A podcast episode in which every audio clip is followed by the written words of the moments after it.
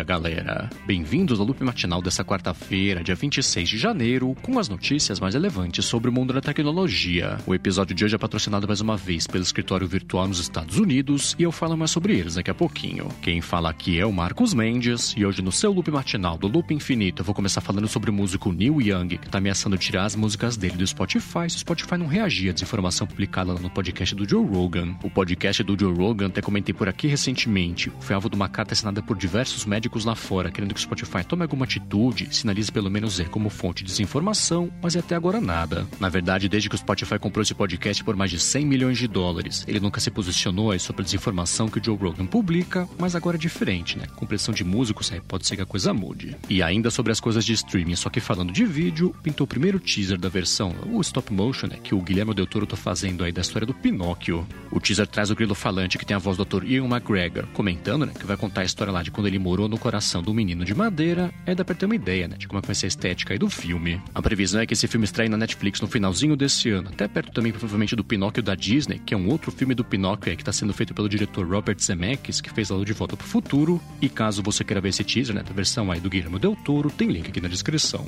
E ainda sobre streaming de vídeo, só que falando especificamente de Brasil, a HBO finalmente confirmou a data certa de estreia do Matrix Resurrections lá no HBO Max. Ele vai estrear por lá depois de amanhã, dia 28 de janeiro, uns 40 dias aí depois da estreia do cinema, mas sem custo adicional. Né? Quem assina HBO Max consegue assistir ao filme lá a partir dessa sexta-feira. Bom, e continuando com as notícias do Brasil, a Anatel homologou por aqui um projetor da Xiaomi. Aí, batendo as informações da homologação com o catálogo de produtos da Xiaomi, os nossos amigos do Tecnoblog concluíram que, bem provavelmente, esse Xiaomi Smart Projector 2, que pode ter imagens lá com até 120 polegadas e tem já Android TV embutida, agora espera para ver, né? Se a Xiaomi ODL também confirma aqui o preço ou data de lançamento no Brasil. Já uma outra coisa que virou notícia aqui no país é que a gente seguiu a tendência aí de fora, né? E que teve o JavaScript como linguagem de programação mais popular aqui, que mais cresceu, na verdade, no ano passado. O GitHub publicou um relatório falando que aqui no Brasil, no ano passado, as programações que mais cresceram foram JavaScript, SAS CSS, Blade, HCL e Elixir, e lá fora foi o seguinte: o JavaScript ficou também na primeira posição, seguido pelo Python, pelo Java e depois TypeScript, C Sharp.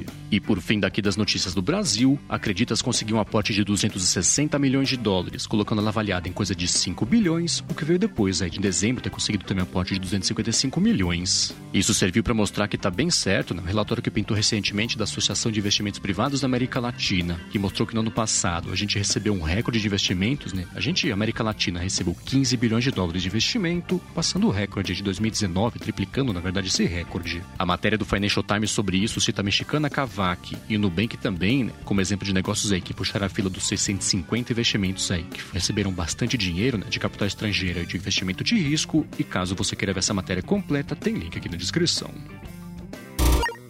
Bom, e agora eu vou falar sobre o Twitter, que suspendeu uma conta de uma espécie de um bot que era bem azedo, né? Que não tá gostando do pessoal se divertindo aí com o site Wordle e estragava a brincadeira para todo mundo. Esse site é uma espécie de um jogo de forca virtual, né? então ele escolhe uma palavra em inglês com cinco letras, dá seis tentativas pra pessoa acertar. E a galera tem curtido isso, né? O pessoal tenta acertar, consegue e publica o resultado no Twitter. Então, quando o pessoal publicava um tweet com resultado, esse bot respondia falando que ninguém quer saber, da pessoa escapando da realidade, mostrando lá, né? Como é que ela boa, com linguagem e tudo mais, estragava também qualquer desafio do dia seguinte que aparece na programação lá do site. Aí, em reação a isso, o Twitter baniu essa conta e ainda justificou né, que as regras proíbem que o bot seja programado lá para mandar spam ou perturbar todo mundo. Bom, e ainda sobre redes sociais, vazaram diversas novidades aí que o TikTok vem preparando. O jornalista Matt Navarra mostrou que logo logo vão pintar por lá na plataforma esquema de avatares, né, que lembra um pouquinho aqueles mimojis da Apple, só que são um pouquinho mais realistas, menos caricatos e tudo mais, e mostrou outras coisas aí também. Ele mostrou uma espécie de lista de bloqueio de palavras, com que você consegue cadastrar por lá e não ver vídeos, né, que trazem lá na descrição essas keywords, e mostrou também que vai pintar tipo um clubhouse, né, conversas lá de bate-papo ao vivo. Por fim, ele mostrou um recurso também que vai deixar o usuário ver uma lista com quem visitou lá o perfil dele nos últimos 30 dias, mas claro, né, que só no caso da pessoa que se ela quiser também, que o pessoal fique sabendo quando ela visitou um perfil também.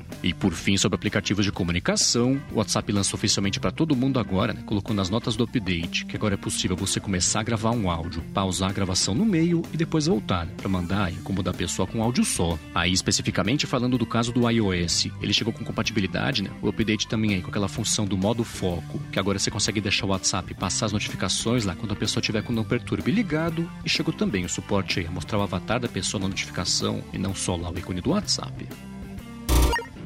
Bom, a seguir eu vou falar sobre as NFTs que parece que estão chegando aí também no YouTube, mas antes disso eu quero tirar um minuto aqui do episódio para agradecer ao escritório virtual nos Estados Unidos pelo patrocínio aqui mais uma vez do Loop Matinal. Com o serviço do escritório virtual nos Estados Unidos, você conta com endereço físico e fiscal em Miami para começar a divulgar nossas matérias de comunicação, receber comunicação e encomenda também, né, até direcionar para o Brasil e também conta com número de telefone com atendimento trilingue em espanhol, português e inglês, né, também transferência de chamadas via URA. Assinando o escritório virtual nos Estados Unidos, você consegue abrir inclusive contas em banco lá nos Estados Unidos, né? Isso, claro, tudo legalizado, sem problema nenhum. E aí também, dependendo do plano que você contratar, você vai poder ter acesso a uma sala de reunião física para receber clientes em Miami e fazer reuniões presenciais lá pertinho do aeroporto internacional da cidade. Eles têm planos que vão do básico ao avançado também, para caber em todo tipo de bolso, atender também a todo tipo de necessidade. E para ver no detalhe os planos e valores que eles oferecem, é só você acessar o endereço escritório virtual no zeua.com.br. Lá, se você tiver alguma dúvida, você consegue tirar por um formulário de contato, por e-mail também, ou então até pelo WhatsApp. Então acessa lá, escritório virtual no zeua.com.br e dá o primeiro passo para a expansão internacional da sua empresa.